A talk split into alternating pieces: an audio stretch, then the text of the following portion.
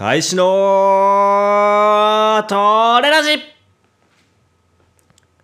はい。皆さん、こんにちは。続けることだけは異様に得意な男、株式会社セクダム所属、プロトライアスロン選手の古山大志です。はい。まあね、本日、このラジオの、まあ、ポッドキャストのね、タイトルにもございますように、私、まあ普段書いている練習ノートがついに98冊目に到達いたしましたということで、はい。皆さん、すごいでしょ。まあどうかなって感じなんですけどね。あのまあ、練習ノートというか日記帳みたいな感じで書いているんですが、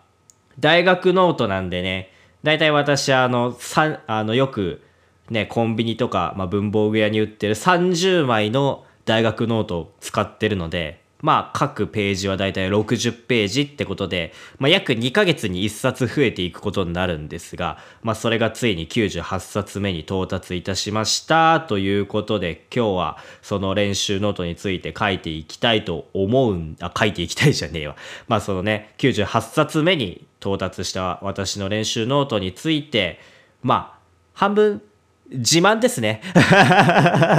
いや、自慢させてくださいよ。あの、いや、まあ、練習ノートなんて、あのね、私、あのー小学生の頃にコーチに言われました。あの、書いていることを人にこう、自慢するというか、見せるというか、なんかこう、俺書いてるんだぜ、すげえだろ、みたいな風にするもんじゃないと。日記、日記とか記録だから、自分のために書くもんなんだからって。あの、そこはね、まあそういう感じのもんなんだよっていう風に教えられたんですけど、まあ、今日ぐらいはいいでしょって。あの、まあ皆さんのね、あの興味をそそるような内容を話していきたいと思うので、まあ、簡単に今日は練習ノート98冊いったんで普段私がまあ練習ノート中身どんなこと書いてんのかとかまああと本当になんでそんなに長いこと続けられてるのかみたいなところをね、まあ、練習ノート執筆に絡めてお話ししていければなと思います。ということでまあ早速やってまいりましょうか。本日もよろしくお願いいたします。大使のトレラジ。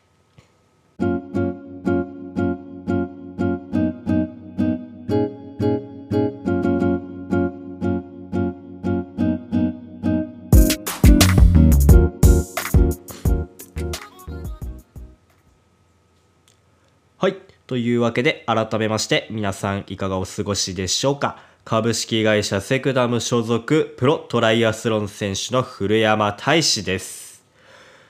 本日の内容はトレーニングノート、まあ、練習ノート98冊いったんですよ。皆さんすごくないですか？ということで、はい、あの、私のね、半分自慢の回になります。ということで、まあ、98冊ね、先ほど、まあ、2ヶ月ぐらいで1冊終わるという話をしたんですが私、えー競技を始めたのが2004年の6月当時9歳の男の子だったんですけれどもまあ計算するとね合わないわけですよ。もうとっくの昔に確か100冊言っててもおかしくないんですけれどもまあそこはね小さい頃はまああの1ページに2日分書いてたりとか、まあ、当然ねあの何日間か飛ばしてたこともあるでしょうあの本当一日一言とかで終わってるね日もあったり、まあ、必ずしもね毎日1ページ書き尽くすというわけではない本当に緩い感じで進めてるのでまああの競技生活19年目に突入する私ですけれども逆に言うと19年やっていまだに98冊ということでまあその辺はね皆さんあの、まあ、小さい頃は大使も結構適当やってたんだなっていうことではい。まあ98冊目に到達したわけなんですけれどもまあそうだな。まあ始めたきっかけというかなんですなんで書き始めたのかということからは喋りましょうかね。うん。まああの言言いましたように私競技始めたのが2004年の6月当時、えー9歳の男の子だったわけですがまああのいわゆる中学生以下のキッズコースっていうトライアスロン所属あのトライアスロンクラブチームのキッズコースっていうやつに、まあ、入会したんですけれどもあのまあそのコースに在籍するしてるのが私一人だったんですね。だから私入るまではあのキッズコースに在籍する子供がゼロっていう感じだったんで、まあ、始めた途端にコーチとマンツーマンというなんともこう贅沢な環境でねトライアスロンの一歩目を踏み出した私なんですけれどもまあ当時のコーチあの当時クラブチームそのクラブチームのトップトッププロのあの選手たちが、まあ、やってたみたいで練習ノートを毎日書いて、まあ、週に1回だか、まあ、定期的にコーチ、まあ、指導者の方にこう提出するっていうことをあのプロプロの選手全体でやっていたらしくって当時の事務所の本当本当今でも覚えてるんですけどあの当時のクラブチームクラブチームクラブハウスがあったんですよ。でクラブハウスの事務所のあの押し入れをバッて開けると大量の大学ノートあの白紙のねあの未使用の大学ノートがバーって平積みになっててあのそっから勝手に選手は勝手に取ってって書いてコーチとこう今日の練習はこうでしたっていうやり取りをするっていうのがあの当時私が在籍してたクラブチームではまあ行われていてでまあ私もね初めてではないのかな。まああの久々まあとにかくこう唯一の子供会員ということで入らせていただいたので当時のね私のコーチをしてくれててこの私のコーチをしてくれてた人はあのプロチームのコーチは確かしてなかったと思うんですけれどもまあねせっかく来たんだからってことで私もそのあの選手あの持ち出し自由のあの take free のあの練習あの大学ノートを、まあ、勝手に1枚使わせていただいてこうやって練習ノートってこうやって書くんだよ。毎日こう例えば今日は体操をやってで30分ジョギングをしました。でコーチにどういうことを気をつけて走りなさいって言われましたっていうのを毎日書いておくんだよっていうのを教えられてまあ始まったわけでございますよ。ね。でまあ言うてでもやっぱこうねコーチに言われたからって小3のね男の子が続くわけないじゃないですか。まあ最初のうちは本当に練習その日の練習の最後のタイミングにまあ、コーチと一緒に今日練習でやったことと一言の感想を一緒にまあ5分ぐらいの時間5分か10分ぐらいかけて一緒にこう書いてたんですよ。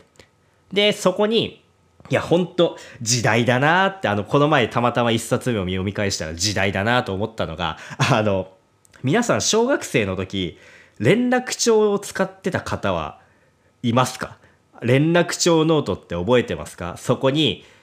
例えば翌日の持ち物だったり、まあ、先生から保護者の方に向けてあの明日は例えば調理実習があるので何とかを持ってきてくださいっていうのを、まあ、メモ書きする連絡帳みたいな感じで私の練習ノートが使われていてあの今週末あのプロのあのトップチームの選手たちがあの練習をします。でもしよろしければ大使も見学で連れて行きたいのですが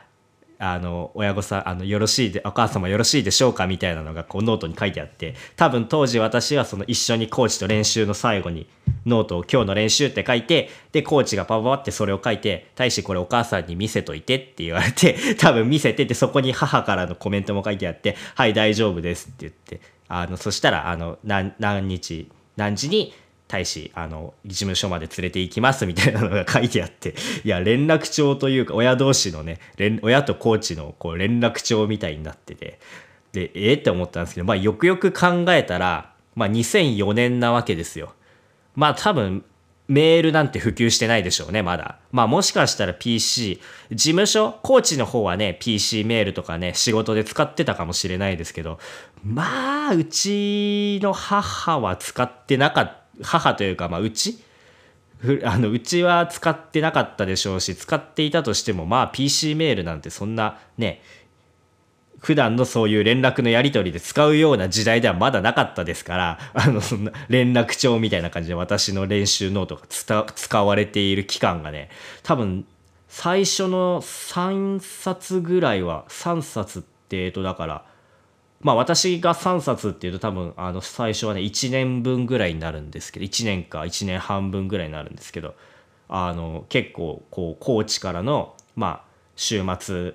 こんなですとか今日あの最近ちゃんと練習してますとか今度のあの初めてのレースはこれとこれとこれを持ってきてくださいお母様みたいなの書いてあって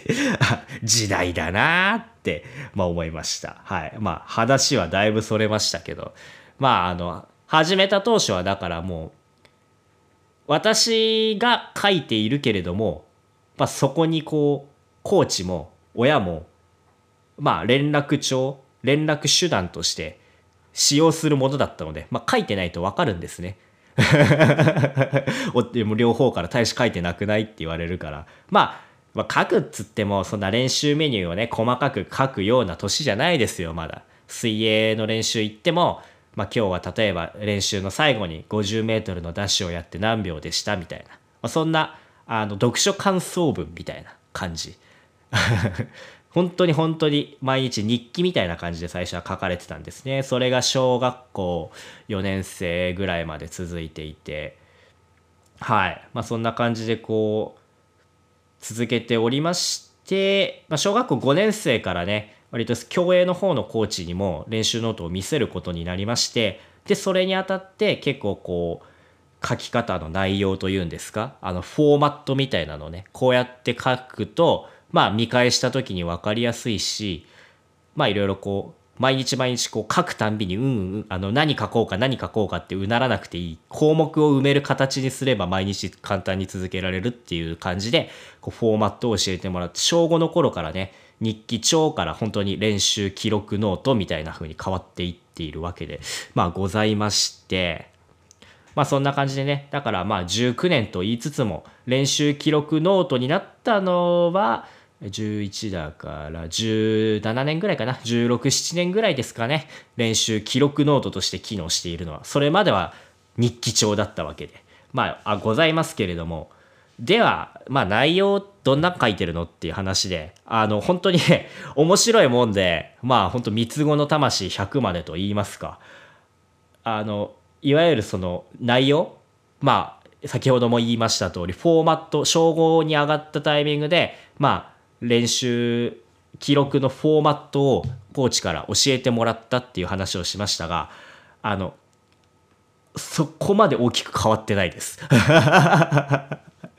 あの書き込む項目っていうんですかあのねプラスされたりマイナスされたりとかなんかこうまあ多少のね変化はあるんですけれども大枠は変わってないです面白いもんであのざっくり分けると、まあ、内容についてなんですけれどもまずあのまあノートが1枚、大学ノートのページ1枚ありますよね。したら一番最初にあの、体調チェックが入るんですよ。その日の起床時の心拍数だったり、まあ朝の体重だったり、今は書いてないんですけど、体温、朝の起床時の体温だったり、まあ今はあの、私、オーラリングっていう指輪型のデバイス使ってて、そこに体温が出るんですけど、まあ別にそんなに私、本当まあ体温変化しないので、風邪ひいて体温が急変したりとか、した時だけまあ書いたり書くようにまあしてるんですけれども。まあ体温書いたりとか体重はさっき言ったな。あと睡眠時間か。何時間寝たかとか。あとはそのどれぐらい疲れてるのか筋肉痛があるのかどっか足が痛いのか体が痛いのかみたいなところとあとやる気。今日はやる気ありますかっていうのをまああの一番最初の頃はね1から5とかだ。あの、まあ、数字で評価あのレベルいくつみたいな感じで。書くんですけれども、まあ、そのね評価の段階は結構時期によってまちまちなんでそこは一定じゃないんですけれどもまあざっくり言うとそんな感じですね。心拍数体温体重睡眠時間、まあ、体に痛みがあるかどうか、まあ、疲れがあるかどうかとその日の練習のやる気みたいな感じのざっくりこうフィジカル面とメンタル面のこう具合を自分の感覚を書き記す感じですね。で、次がまあ練習内容ですね。まあここが多分一番メインになるんですけれど、まあ練習メニュー、今日スイムは例えばアップは何やって、まあキック、プル、スイムやってダウンで、で、スイムのタイムは何秒でした。まあバイクはこれこれこういうメニューをやりました。片足ペダリングやりました。ダッシュやりました。何時間乗りました。まあ、ランニングはこういうインターバルやりましたみたいなバーって書いてあってで、まあ、それぞれのタイムとかまあ、簡単にねコーチにこうリアルタイムで言われたことがあったらあの例えばランニングのインターバルの時に言われたちょっとしたコメントがあったらあの腕をこう振る何本目に例えばえっと、え、タイムアウトしてきた3あのタイムアウトした4本目にコーチから腕の振りをこうするように言われたっていう、まあ一言コメント簡単なコメントはその練習内容の項目に、まあ、メモ書き程度に入ってたりしますね。でまあ最後に、まあ、その日の反省点というかコメントですねしっかり文章で、まあ、例えばスイムのダッシュが、まあ、ベストは30秒だけど今日のダッシュは31秒だったとか、まあ、水がスカスカ抜ける感じがあったのでまあ多分こうキャッチが肩からがどうこうとか、まあ、こういう風になってたのかもしれないとか、まあ、バイクは感覚的に調子良かったけどタイムがいまいちだった。ランニングは逆に調子が悪いと思ったけど走ってみたら調子が良くってとか足音があんまり大きくなかったんでブレーキかかってなかったのかと思うとか、まあ、そんな感じの練習のコメント。を書いて、まあ、それに対してじゃあ次こうするとか、まあ、今日は良かったのでこれを続けていくとか、まあ、こ今日ここがダメだったので、まあ、次はそこを直せるようにこういうふうに意識していくみたいな、まあ、割とがっがっつりってほどじゃないですけど文章にしてまあ23行ぐらいのコメントがスイムバイクランってそれぞれの種目についてまあコメントない種目もあったりあのするんですけどね。例えばランニングでイージージョグだったり自転車も乗るだけの練習だったりしたらあのコメントなんてないので 直すあのコメントなんてなかったりするんですけれども。まあそんな感じで反省点コメントをしてえー、終わりみたいな感じですね主に。ざっくりこの3つです。体調一番最初に体調チェック。で2番目に練習内容。で3番目に反省点とかその日のコメントっていうのがまあ大体の構成になっておりましてそれが本当にずっと、まあ、続いてきてる感じであの割と本当にメモ書きにちょっと毛が生えた程度の内容でねあのまあでしかも今もそうなんですよ。まあ、大人になったからってなんか書き込みの内容がちゃんとなったりとか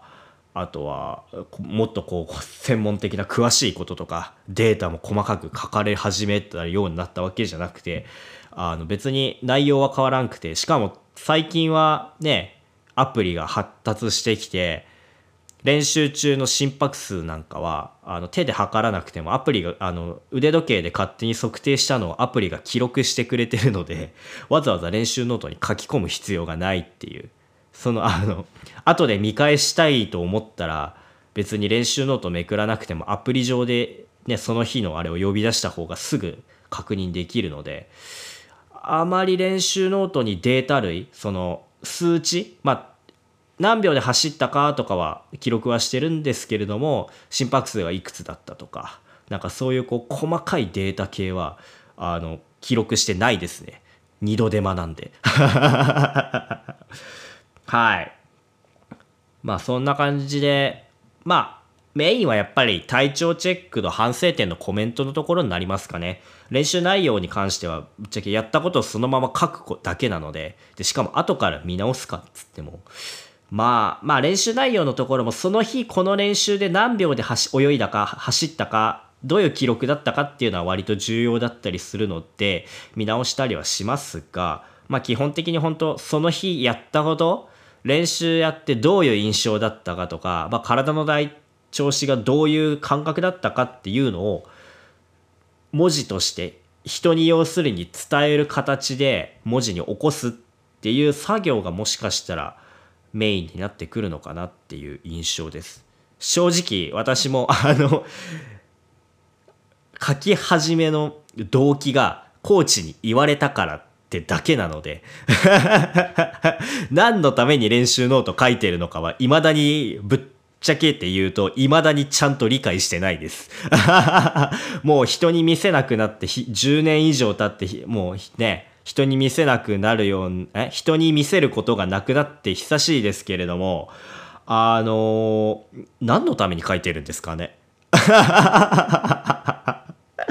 いや、あの、私がこれを言ったら終わりなのは分かってるんですけれども、あの、いや、私もね、あの後輩とか、こう、これから子供に練習ノート書かせたいんですよとかいう親御さんに向けては言いますよ。ちゃんとそれっぽいことを。いやね、ちゃんとこう、その日何があったかを自分の中でもう一回反数して、頭で理解するために書かせるんですよ。書くんですよ。みたいなね。まあそういうこと言いますけど、ぶっちゃけ何のために書いてるんだろうっていう。ね。まあ、うん。まあでもまあその日どこが悪かったかっていうのをしっかりね、なんていうか、記録とし、自分、なんか記録としてっていうのかな。結局あの、えー、テストで暗記とか、まあ、をするのと一緒で、やっぱ書くことによって、覚えるから、あまあ、そういうことですかね。うん。書くことによって覚えるから、次の練習で、あ、そういえばあそこが気をつけなきゃいけないところだったから、気をつけなきゃなっていうことを多分狙って書いてるんでしょうね。おそらく。まあ、正直私はじゃあなん、お前じゃあそんなこと言って今なんで書いてるんかって言われると、もうここまで来ると本当ただの習慣です。あの、風呂入、お風呂入ったり、歯磨いたりするのとかと一緒で、あの、書かないとなんかムズムズしちゃうんで、っていうのが多いです。あとはもう本当にね、100冊っていうのがね、えー、なんだ ?7、えー、70な80冊超えたあたりからやっぱ100冊現役中に100冊到達するかもしれんっていうのが割と明確あの割とあの見えてきたので あのおお書かんきゃっていうのが割とねあのそっちが多いです。あの 記録してどうこうっていうよりももうそももう本当に悪いあれですけど、あの、記録すること自体が目的になってますね、今私は、本当に。まあでも本当にね、その記録することによって、今日練習で感じたこと、思ったことで、指摘、コーチから指摘されたこと、自分でここが違うんじゃないかって思ったことっていうのを、しっかりともう一回文字ベースで伝える形で出すっていうことによって、まあ、じゃあ次回の練習で気をつけよう。あの、技術練習をした時にあそうだ俺はあそこができないんだっていうふうに思い出すことができる。同じ失敗を繰り返さないようにするっていうのも結構一番の目的になってきてるのかなっていうところです。でじゃあねとりわけ本当日本人まあ言い方悪いかもしれないですけど私ぐらいのまでの世代の人のいわゆる古い考えの人たちっていうのは、まあスポーツ界でね、まあ練習ノートをアナログ、手書きでやっぱり書かせたがるんですよ。本当に。でそれってじゃあ競技力にどの程度つながってるんかって言われると正直わからないです。で、私も、あの、もう、アナログ形式でこんだけ書き溜めてしまったから、もう、なんだろう、引っ込みがつかなくなってるからこそずっとアナログで書き続けてるっていうのはあって、正直今だったら本当にね、ガーミンとかいろんなトレーニングアプリもコメントを残すことができるじゃないですか。ガーミン、ストラバー、他は何だろう、トレーニングピークスとかもかな。あの辺ってやっぱこう、ね、デバイスからね、データをダウンロードしてその日のトレーニングはこうでしたっていうのがパッて出てきたところに自分でコメント残せるようになってるじゃないですか。もうそれでいいと思います。そこに、あの、自分のコメント文章で今日はこれがこうだったみたいな打ち込むので、あの、トレーニングノートとしての役割は果たせると思うので、ぶっちゃけ本当これから練習ノートを書こうと思ってる人、まあ自分のお子さんや自分の持つね、選手に、これからじゃあトレーニング記録を始めさせようと思っている方はアプリでいいです。もうアナログなんかじゃもうダメです。もうかさばってしょうがないし、後から見直す時に、あの、何,年何月何日だあのデータが見たいってなった時に検索するのが呼び出すのが超めんどくさいですからあのアナログはね私は何て言うか時代的にアナログしか手段がなかったからアナログで書いているだけであって今の時代であるならば絶対にアプリとかのそういう何て言うんだろうデジタル上での記録にした方がいいです。それはもう絶対。私は聞かれるたびに言ってるんですけど手書きで書かせたがりますけどじゃあこれから先社会に出て手書きをするタイミングってどれぐらいあるか。手書きでそれなりの量の文章を書くことってまずないはずなんですよ。これから先ね。うん、まあ私そう練習ノート書いていてまあ結構こう競技以外で力になったなって思ってるのがやっぱ文章を書くというか自分の考えていることを文章として相手に伝わるように書き起こす能力だと思っていてそれは別に手書きじゃなくてもいいよねっていう話でまあそういう教育的観点からまあ練習ノートにコメント残させるのはすごくいいことだと思うんですけどでもじゃあ手書きじゃなくてもいいと思う。これから先ほんと手書きにするタイミングなんてあのなんだろう。役所に届け出る自己あの自分のプロフィール欄にあの名前を書く時ぐらいでしょうからね。あとは手紙とか封筒に名前とか住所書くぐらいで。本当にこれから先それなりの量の文章を手書きで書く機会ってなくなると思うので別に手書きにこだわらなくていいんじゃないかなと私は思いますがはいすいません。だいぶ話が脱線したな。何の話してましたっけ？あそう競技力にどの程度つながってるかわからないって話だ。そうそう。ああのまあ記録していてどれぐらい競技力につながっているのかわからないですし、やっぱりトップ選手で毎日毎日ちゃんと詳細に自分の練習を振り返ってコメントをね、しもう本当に神あの神経質とか言っちゃダメだ。丁寧に残してますよっていう人もいれば、そんなん知らないよっつって、あの、書き残さない選手もいます。まあ、正味、私の印象ですけどね、半々です。ほんと50%、50%です。もうどっちもいます。で、どっちの選手も同じぐらい強いです。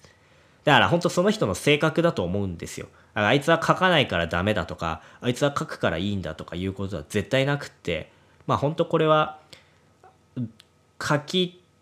続けること、コメントを残すことに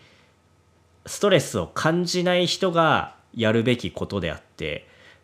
そこにストレスを感じてしまうんだったら、あの、書いている時間まあ、10分ぐらいかかるのででその時間ストレッチとか、まあ、なんだったら早めに布団入って寝ちゃった方がいいと思うんで 競技力にどの程度つながってるかわからないので、まあ、もしね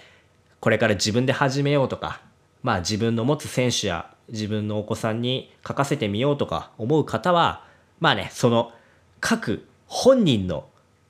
性格とか意思を尊重してあげてください。はい。絶対書いた方がいいとは私は思いません。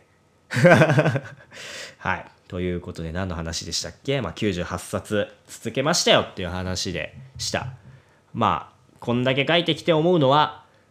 別に練習ノート今の時代今の時代だったら別にわざわざ練習ノートにデータ残さなくても腕時計とかデバイスが勝手に残してくれるからわざわざ自分でね手動かして時間取ってまで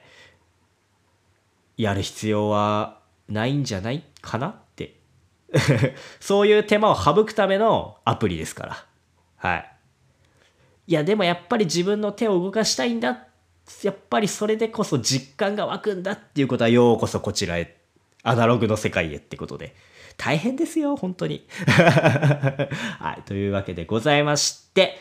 練習ノート98冊いきました。まあ、継続していていろいろ思ったこと、感じたことみたいな話でした。いかがでしたでしょうか？はい。それでは本日はこんなところでよろしいでしょうかね？相変わらず本当に話の筋が読めないなというか、あの話の順序というか伝わりやすい喋り方というかその辺のところはね私の課題かなと思っております。誰にでも伝わりやすい喋り方。いや、喋り方はいいんですよね。この前も本当思ったんですよ。あのー、頭に浮かんだことを脊髄反射的に喋ってしまうので、話が前後するんですよ。辻褄は合うというか話の落としどころは結論は結局変わらないんですけどそこに至る話の過程がもうすっげえ私本当に頭に浮かんだ浮かんだことから喋っちゃうから前後しちゃってあの聞いてる人からするとあの私のねバックヤードを知ってるある程度こう私のバックヤードとか知識を共有してる人であればああなるほどねってなるんですけどほぼ初対面の人に対してだとあ俺の話って伝わりにくいんだっていう経験がここ最近割と結構頻繁にありましてあポッドキャストやってんだからもうちょっとちゃんとした喋り方を 覚えなきゃなっていう反省点。あ本当にね。あのいろんな人とつながり始めたからこその新たな悩みではございますが皆さんもねあの